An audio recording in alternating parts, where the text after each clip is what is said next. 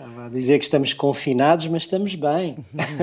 Estamos muito bem. E estão entusiasmados com a possibilidade de fazer um programa nas vésperas do 25 de Abril, dos 46 anos do 25 de Abril? Acho que sim, acho que calha, calha bem. Esperando que a Maria Flor Poderoso não faça nenhuma brincadeira por estarmos a fazer um programa no dia 24, não é? Ah, muito bem, muito bem.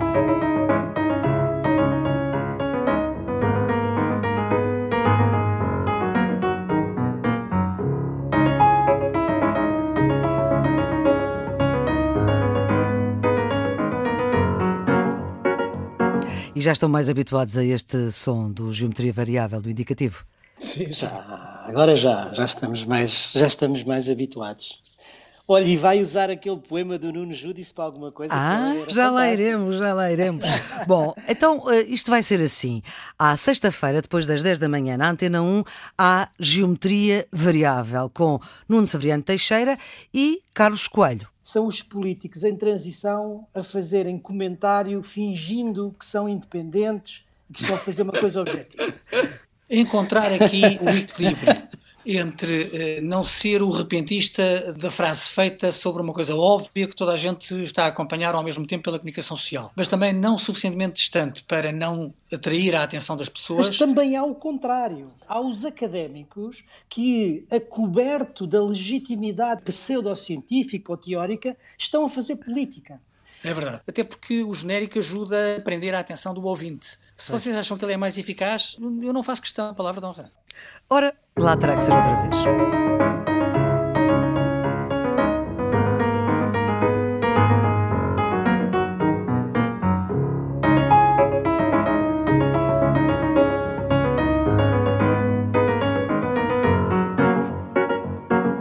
Fica no ouvido, sim senhor, e é graças à musicalidade do sonoplasta César Martins, o autor do som deste indicativo do Geometria Variável, que tem a produção da jornalista Ana Fernandes e pode ser ouvido na Antena 1, neste horário, em rtp.pt e em podcast sempre que quiser.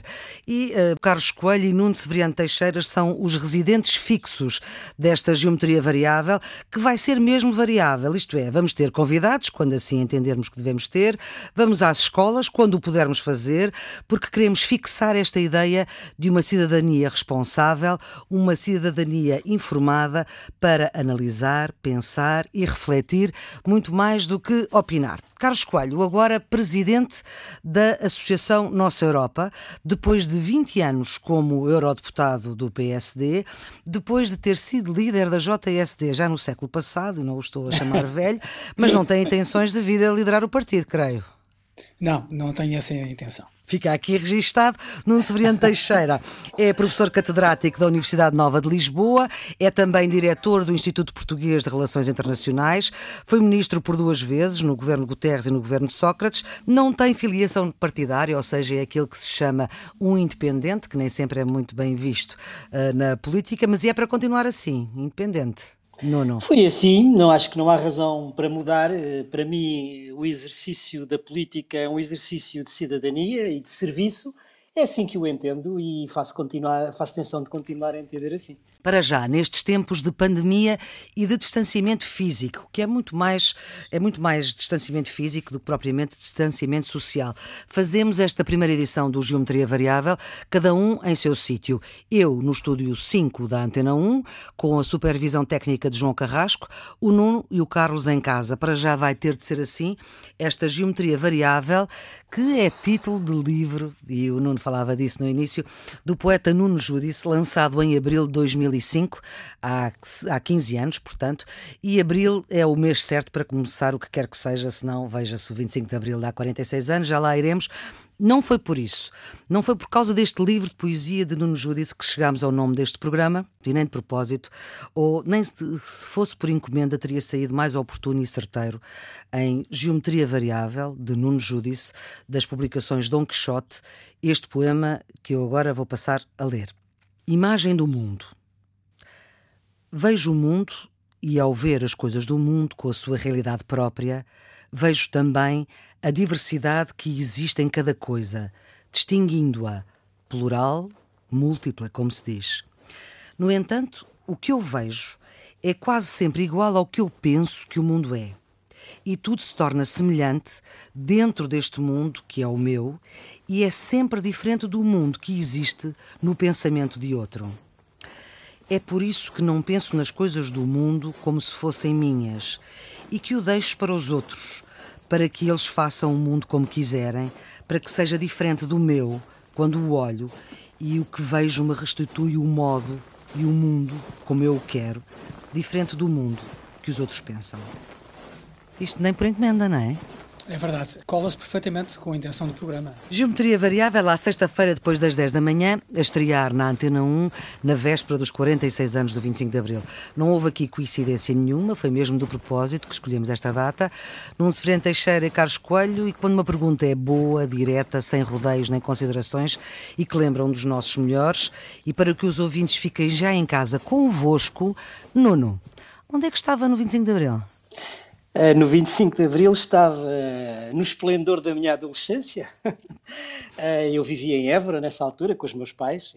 Estava no Alentejo, em Évora, e estudava no liceu. Hum. E o dia 25 de Abril nunca mais me esqueci porque houve um episódio que me. Tinha 16 anos, pelas minhas contas. Tinha 16 anos e, e o 25 de Abril tem um episódio que me marcou para o resto Antes da vida. Antes de irmos ao seu episódio, deixe-me só ouvir o Carlos, saber onde é que o Carlos estava. O Carlos é um bocadinho mais novo. Eu tinha 14 anos, eh, estava em Queluz, onde vivia com os meus pais e com os meus irmãos, e foi um dia fantástico porque não tivemos escola e, portanto, a, o 25 de Abril permitiu-nos um dia de, de folga. Nuno, continuo. Qual é que era a sua primeira memória que, que ia contar?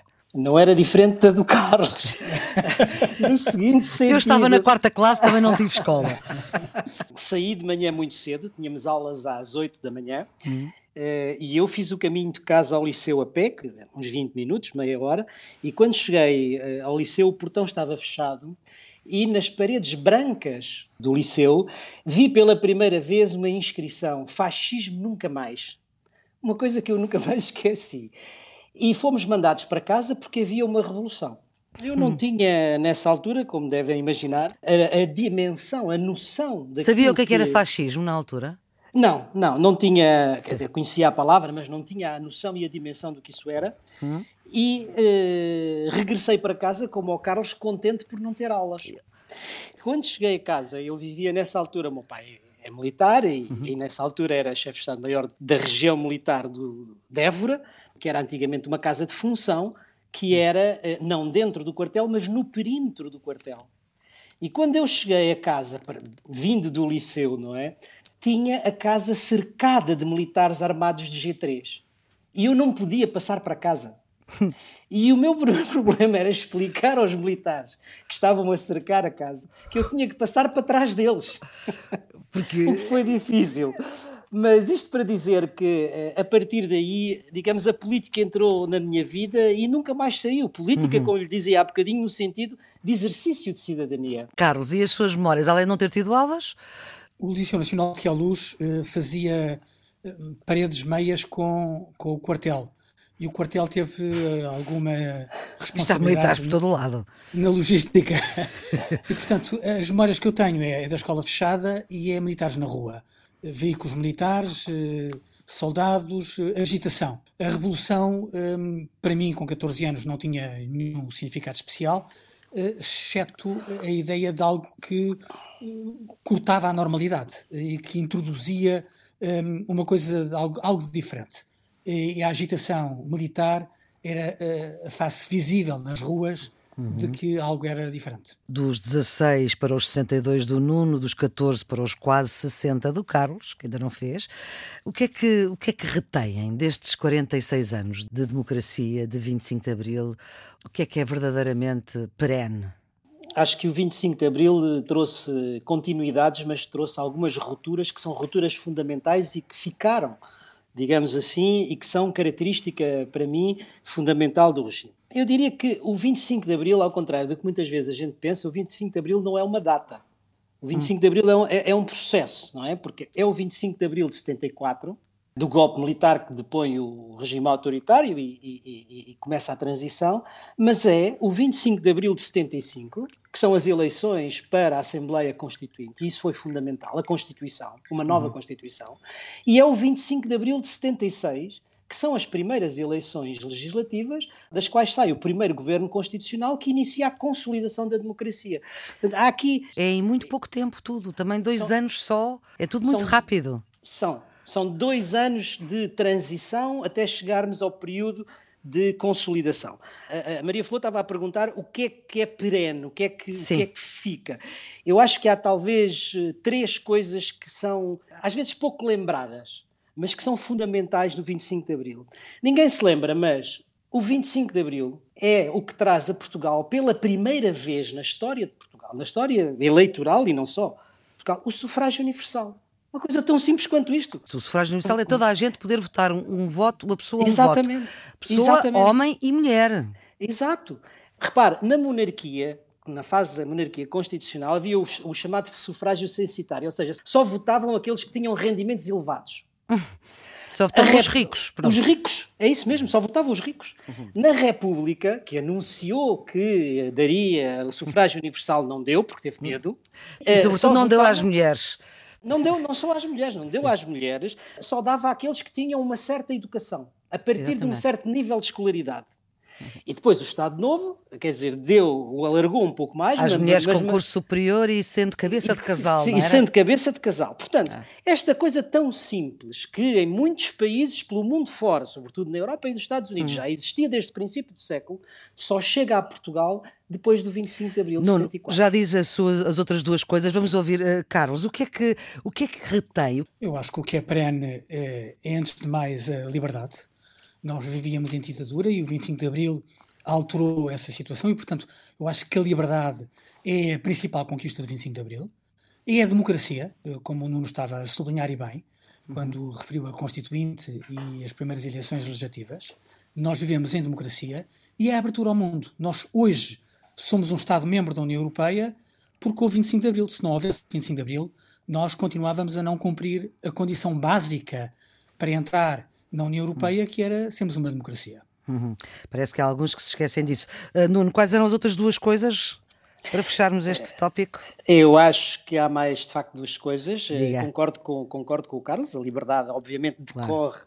da instauração da democracia, mas uh, uh, segundo elemento que eu acho que é diferente de tudo o que se passa antes é que o 20, a, a democracia que sai do golpe de 25 de Abril é o primeiro regime em Portugal que permite a integração de todos os cidadãos no regime. Se nós olharmos um pouco para trás, a monarquia excluía os republicanos, excluía eh, os socialistas, os anarquistas, etc. A República excluiu os monárquicos, excluiu os católicos, continuou a excluir os anarquistas e os anarcossindicalistas. E o Estado Novo excluía todos os que não eram do regime, quer dizer, desde uhum. os republicanos democráticos até aos comunistas, até, e na fase final, os próprios monárquicos. O 25 de Abril é, o, a democracia que sai do 25 de Abril é o primeiro regime político em Portugal que permita que todos os cidadãos se identifiquem, se revejam, se integrem, e é isso que permite, que lhe permitiu uhum. ser um, um, um, um regime de legitimidade nacional. A e a terceira que, ideia, Nuno? A terceira ideia não é longe dessa que o Carlos tinha referido. Uhum. É que no fim do regime autoritário, no fim da, da, da, do, do, Estado Novo, o país estava num dilema. Um dilema, havia um beco sem saída. Ou o país se aproximava da Europa, mas isso precisava de descolonizar. E para descolonizar precisava de democratizar. Ou o país, como havia uma parte digamos, mais conservadora, mais ultra, como se dizia na altura, uhum. que queria permanecer em África, mas para permanecer em África era preciso continuar a guerra e para continuar a guerra era preciso continuar a ditadura. O que o 25 de Abril fez, como disse o Carlos, foi mudar o lugar de Portugal no mundo. Portugal fecha o ciclo colonial e abre o ciclo do Portugal europeu. Ora bem, ouvimos em fundo os passos da Grândola, a segunda senha, a senha da confirmação do movimento dos capitães, a senha que fez sair Salgueiro Maia de Santarém para Lisboa. Foi Leite Vasconcelos quem teve a coragem de colocar o disco Cantigas do Maio no prato dos giradiscos da Rádio Renascença. Giradiscos é uma coisa que hoje já ninguém sabe o que é que é. No programa Limite, o resto é a história que permite este nosso presente. Só para fechar este tópico, amanhã vão cantar a Grândola à janela às três da tarde, como sugeriu o uh, Vasco Lourenço, presidente da Associação 25 de Abril e um dos capitães de Abril mais, mais destacados? não tinha ouvido essa, esse apelo do, do, do Coronel Vasco Lourenço. É que não, pode, não pode haver manifestação na, na Avenida da Liberdade. Acho uma excelente ideia e, e, e não sei o que os meus vizinhos vão fazer, mas eu vou à janela às três para ver se sim. E se sim, se os outros cantarem, o Nuno Severiano Teixeira também canta. Eu, eu, também canto. E o Carlos Coelho também deve cantar, ou não? Eu, nos, nos dias mais importantes para Portugal, canto o hino nacional. Acho que é. Mas é, é que são as duas coisas: é a grândula e depois é o hino. Eu canto, ele... eu canto o hino. Ai, cantou o hino, não canta a grândula. Portanto, não põe cravo vermelho. Maria Flor deve-se recordar que quando fui deputada à Assembleia da República, punha, fui um dos que tive o privilégio de falar na Exato. sessão comemorativa do 25 de Abril, sessão que entretanto acho que caiu um bocado em desuso e que deveria ser repensada, uh, e pus Sim. o cravo vermelho. Sim. Mas eu acho que o Grândola foi um bocado, um, um bocado apropriado por forças políticas e não é tão consensual quanto é o hino nacional,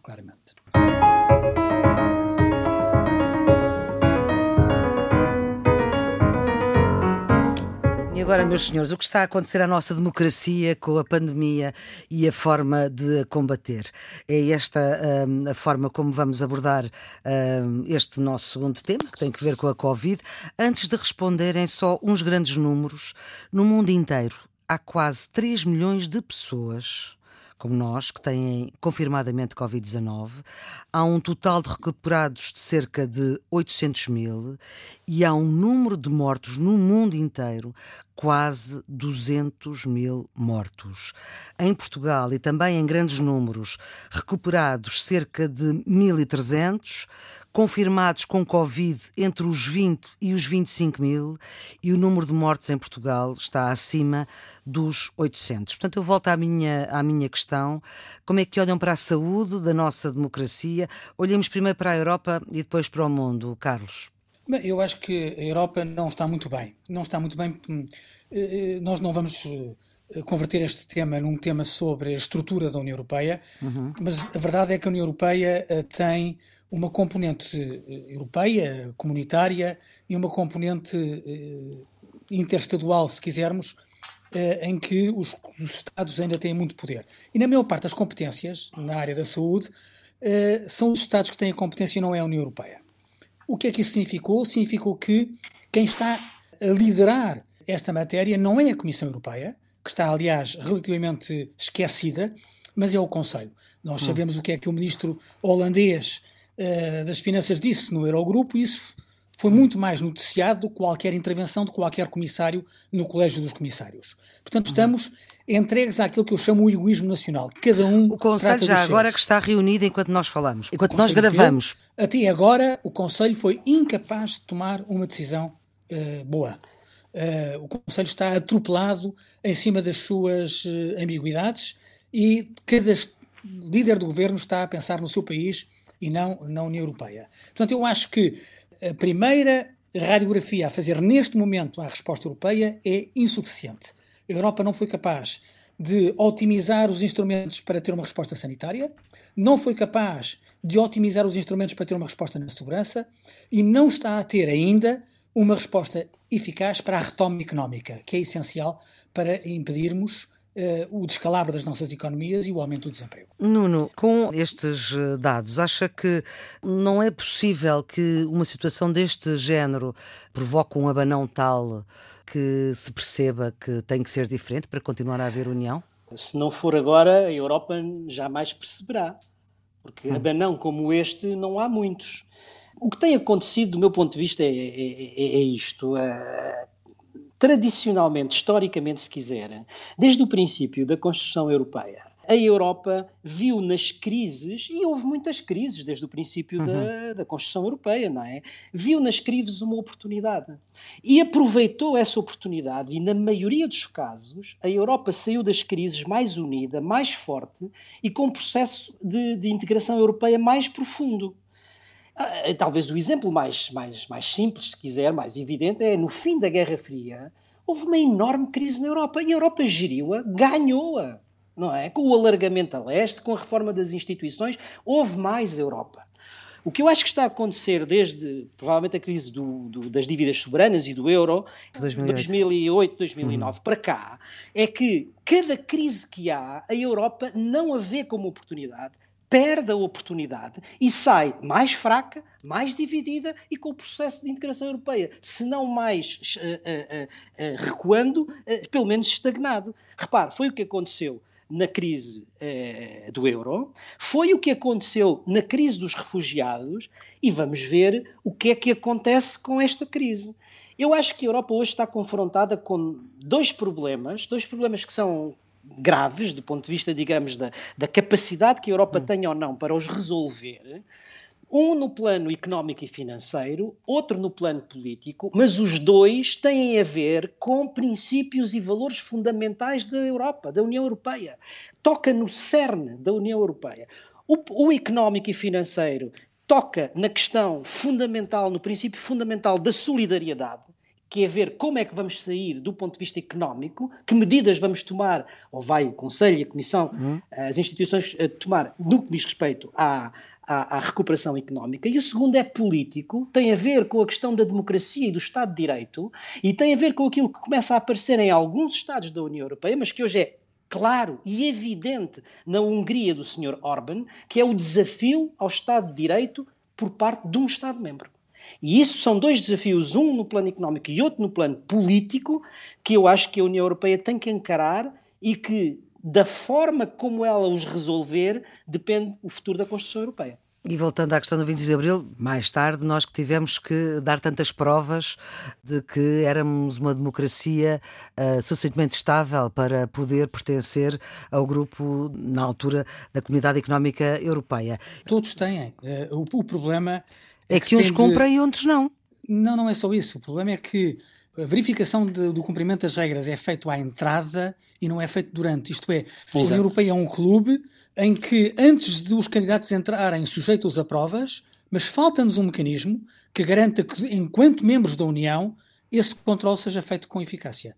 E ninguém deputada... fala nisso durante, é interessante não, isso. alguns, há, há, há pessoas alguns que falam, falam mas, mas em Portugal não tem sido notícia. Hum. Talvez ao nível europeu, uh, quem tenha falado mais seja uma deputada liberal holandesa, Sofia de Velt, que tentou criar um sistema permanente de verificação do Estado de Direito, mas uh, ainda não, não se conseguiu, muito por relutância do Conselho os Estados-membros têm alguma relutância em aceitar que esse mecanismo permanente seja constituído. Meus senhores, nós temos sempre, ou vamos ter, porque isto é a nossa primeira emissão do Geometria Variável, vamos ter um som que se escolhe da semana e desta vez eh, escolhi eu este som que é uh, do debate quinzenal uh, e é do Primeiro-Ministro a responder à questão da austeridade. ele deu várias entrevistas a vários órgãos, aliás, bastantes órgãos de comunicação social e, portanto, há aqui uma resposta que eu gostava que vocês ouvissem para saber se vamos ter ou não austeridade. Eu posso ter mais ideias, mas não costumo mudar as minhas ideias da segunda para a sexta-feira. E, portanto, já tive a oportunidade de dizer numa entrevista ao Observador, numa entrevista à Lusa e numa entrevista ao Expresso e nos programas da Cristina e em todos os sítios onde me perguntam, não, não haverá medidas de austeridade. E convém a não confundir e, não, e convém a não confundir texto, títulos que eu não escrevo com as respostas que eu dou. Porque relativamente à entrevista ao Expresso, à pergunta da austeridade, eu respondi de uma forma clara e inequívoca para quem queira ler com boa fé. E à pergunta sobre eh, se vai haver medidas de austeridade, respondo: foi uma má ideia e seria uma má ideia. O país não precisa de austeridade, precisa de relançar a economia. Foi má ideia, foi, não, não, não é uma boa ideia. Vamos ter austeridade ou não? O que é que lê, Carlos Coelho? Eu não sei, eh, não tenho aqui uma, uma bola de, de, cristal para antecipar o futuro. Mas do que houve, o que é que intui? Não, espero bem que não haja austeridade, mas isso depende muito das soluções europeias. Vamos ser claros. Hum. Nós não vamos ser capazes sozinhos de fazer face a estes desafios precisamos, como o Nunes dizia há pouco, e bem, da solidariedade europeia. Das tais ajudas momento, com 12 zeros, da tal dívida perpétua? Não, não é, é que eh, isto é, isto, é, isto é terrível. Eh, isto é terrível. Nós, sem solidariedade europeia, não vamos lá, não haja dúvidas sobre isso. E é preciso saber, como não dizia bem e pouco, se a Europa está ao nível da sua responsabilidade. Eu espero que esteja, e se assim for, nós seremos capazes de encarar a necessidade da retoma económica sem particular austeridade, mas só o futuro dirá. Hum. Mas eh, acha esta ideia da dívida perpétua, dos, dos 12 zeros, ajudas de 12 zeros, de dívida que só vai à Covid, não, não é para pagar dívidas anteriores, isto uh, na Europa que o Carlos Coelho conhece bem, isto tem possibilidades de vingar? Oh, oh, eu diria não. Uh, a Europa que eu conheço não é a Europa que, que abre os cordões à bolsa dessa maneira. Agora, eu não sei o que é que o Conselho Europeu vai fazer hoje. Uhum. Eu acho que as pessoas têm muita sensação um, de um momento histórico. Aquilo que o Nuno há pouco dizia bem, que eh, a Europa ou prova neste momento que está à altura da sua responsabilidade ou tem um falhanço monumental. Eu acho que sob a cabeça de cada chefe do governo, na reunião do Conselho que hoje se realiza, eh, isso existe. Uhum. Um, se a resposta vai ser mais eficaz ou menos eficaz, mais generosa ou menos generosa, uh, só amanhã é que poderemos analisar. Eu espero que seja boa. Agora, a pergunta, se nós vamos sofrer por causa disso, isso depende muito das condições uh, daquilo que for Nuno, vier a ser aprovado. Nuno, para fechar. Eu também espero que não haja austeridade. Eh, sobretudo porque eh, a gestão da, da enfim, a experiência que tivemos de gestão da última austeridade não, não provou, ou seja, digamos, provocou uma recessão tal que ela própria se refletiu depois uh, sobre as próprias finanças públicas. Mas eu estou de acordo, muito de acordo com o que o Carlos está a dizer. A solução é uma solução europeia ou não haverá solução. E disso não, estamos, não tínhamos uh, quaisquer dúvidas. Agora, há aqui a considerar uh, dois, dois níveis. O primeiro é o, o que já está enfim, aparentemente em, em, acordado no Eurogrupo e que hoje creio que o Conselho se limitará a, a homologar, a sancionar, uhum. e que são aquelas três linhas de apoio de que a Maria Flor há pouco estava a dizer, digamos, uhum. do mecanismo de estabilidade europeu para apoiar uhum. os Estados, o, o, dos os empréstimos do Banco Europeu de Investimentos para as empresas e, o, e a linha de apoio a, a, para, para o emprego, que prefaz os tais 500, à roda dos 500 mil milhões de euros. Mas é preciso dizer que aqui não há qualquer solidariedade. Atenção, isto são empréstimos. Empréstimos geram dívida. Portanto, é a tal dívida perpétua, não? Não, não, não, não, não. A dívida perpétua é uma outra coisa. É uma outra coisa. Portanto, este pacote é, o pacote, é um pacote absolutamente tradicional de financiamento contraído uh, por empréstimos. Pronto. O que está em causa é, é aí que se joga a solidariedade, não é neste que nisto que foi aprovado uhum. pelo Eurogrupo, é na outra ideia, que ao que parece está a fazer algum caminho, eu não sei, uhum. não tenho nenhum inside information, mas uhum. uh, que está a fazer caminho. Uh, é a ideia uh, do, do, do Primeiro-Ministro espanhol que era a ideia do primeiro-ministro espanhol e, de, e, e, de, e de, de, de, dois comissários, o comissário italiano Gentiloni, penso eu, e o, e o comissário francês, Uh, uh, mas que, que, no fundo era o que poderia eventualmente vir a substituir os tais, uh, os tais Eurobonds. E aí sim é isso que a Maria Flor estava a dizer. vimos que os Eurobonds, mais uma vez, geraram divisão, clivagens profundas, com, aliás, digamos, declarações afirmativas de um lado e do outro. Uh, isto é, ou parece ser, uma via de mezzo, como dizem os italianos, hum. uma, uma solução de compromisso, como muitas vezes acontece na União Europeia, entre o que são os eurobonds e o, e o nada. O que é isto? É o que estava a dizer, digamos, algo que eh, eh, eles chamaram Fundo de Recuperação Económica, que é negociado, e o lugar onde é negociado parece-me correto, que é o quadro financeiro plurianual, que está em, uhum. em andamento, em negociação, a dívida, é, é preciso dizer, a dívida não é contraída pelos Estados, a dívida é contraída pela União, pela Comissão, e, portanto, provavelmente uhum. com taxas mais baixas. Mais, mais baixas. Segundo, a dívida não é para financiar a dívida passada dos Estados, que é aquilo que, no fundo, os eurobonds vinham fazer. E, portanto, Sim. é dívida futura e apenas para a recuperação do económica COVID. do Covid. Até Muito aqui bem. não há dúvida. Onde é que está o ponto? Onde é que está o ponto? Para finalizar? O ponto, para finalizar, e é aqui que se joga o princípio da solidariedade ou não. É, é isto que está em cima da mesa e é isto que continua, creio eu, a dividir, é se independentemente da questão, Maria Flor, se a dívida é, é, é amortizável ou não. Eu não hum. conheço, hum. do ponto de vista internacional, sim, sim. nenhum caso de dívidas que não são pagas. Lembro-me lembro que o Lenin, lembro-me que o Lenin na Fez Revolução agora de 17 150 anos disse que não pagava as dívidas do czarismo. Sabe quem as pagou? O Brezhnev, nos anos 70. Bem, mas isso é outra história. Pronto. Agora, onde é que está a questão da solidariedade? E é isso que eu ia dizer. É se, se a distribuição desses fundos é a título de subsídio ou é a título de empréstimo. É isto que faz a diferença Ora toda. bem, para Porque a semana ainda vamos ter que voltar a falar deste assunto, seguramente.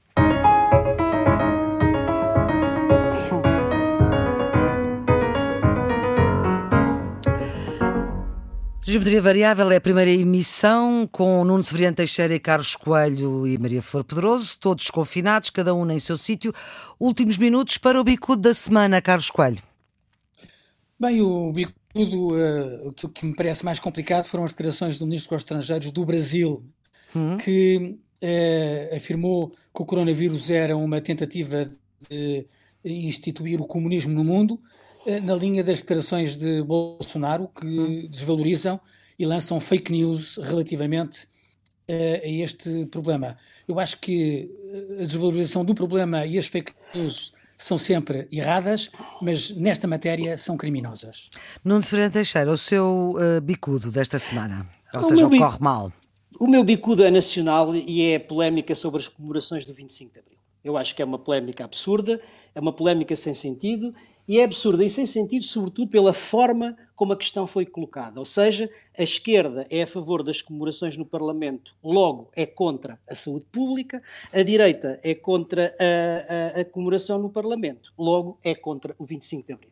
Acho que não é boa forma de colocar a questão e não prestou um bom serviço ao país e ao próprio 25 de Abril. E o que é que, o que, é, que é o quadrado desta semana? Carlos Coelho.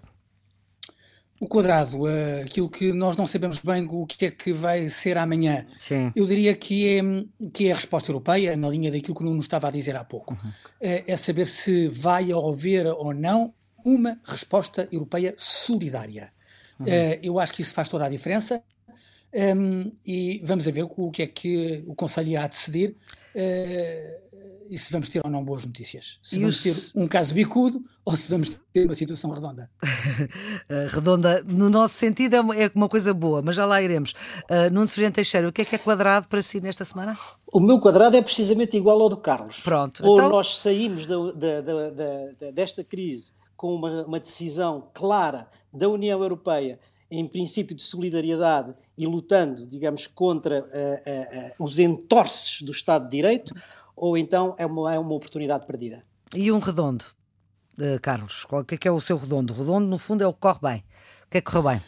Eu acho que o que corre bem é, é o facto de, de um momento para o outro, termos uh, começado a valorizar o esforço dos outros. Aqueles que estão nos serviços de saúde, aqueles uhum. que são os cuidadores sociais, aqueles que asseguram os serviços básicos de fornecer alimentação uh, e produtos essenciais do dia a dia. Ou seja, aquelas pessoas, muitas delas que a quem não dávamos muita importância e que hoje são fundamentais. são fundamentais. Uhum. Eu acho o que o facto redondo. de apreciarmos mais o esforço uns dos outros é o mais positivo. Uh, Muito bem. O seu redondo, Nuno? Ah, Maria Flor, o meu redondo permitam-me aligeirar um pouco a nossa, o nosso, conversa. a nossa conversa. É, é, é o, o, o, vírus e o, e o, coronavírus também não trouxe só, só, só coisas básicas. Uma coisa hum. boa que, uma coisa boa, entre outras, eh, que trouxe foi ter levado das nossas televisões, e não estou a dizer só de uma ou de outra, de todos os canais, uns programas que ocupavam a nossa hora nobre e que juntavam uma, um conjunto de sujeitos que gritavam, atropelavam-se, insultavam-se a propósito de jogos de futebol. Isso desapareceu e acho que eh, foi ótimo para, nosso, para o nosso espaço público. Muito bem, é só, dá, só há tempo para uma pista para cada um. Uma pista para a semana, uh, Carlos Coelho. Qual é a sugestão que deixa? Bem, eu tenho tido mais tempo para ler. Tinha adorado o Sapiens do Harari e hum. decidi ler o Homo Deus. E, e, recomendo, é um livro fantástico uh, que nos lança um conjunto de preocupações sobre o futuro da raça humana, mas que é um exercício intelectual uh, excelente. Muito bem, Nuno, a sua, a sua pista para a semana. Olha, vou pegar, na do, vou pegar na do Carlos e vou aconselhar as lições para o século XXI do Harari. Ora bem, começamos com poesia, acabamos com livros. É o ponto final neste Geometria Variável. É a primeira edição, a produção é de Ana Fernandes, a operação técnica é de João Carrasco. Voltamos para a semana, depois das 10, à sexta-feira, apesar de ser feriado, ser o feriado do 1 de maio, mas isto, nestes tempos de pandemia, quase todos os dias são feriado, ou não. Esta emissão fica disponível em podcast, em rtp.pt também, à hora que quiser, e passe uma boa semana. Até para a semana.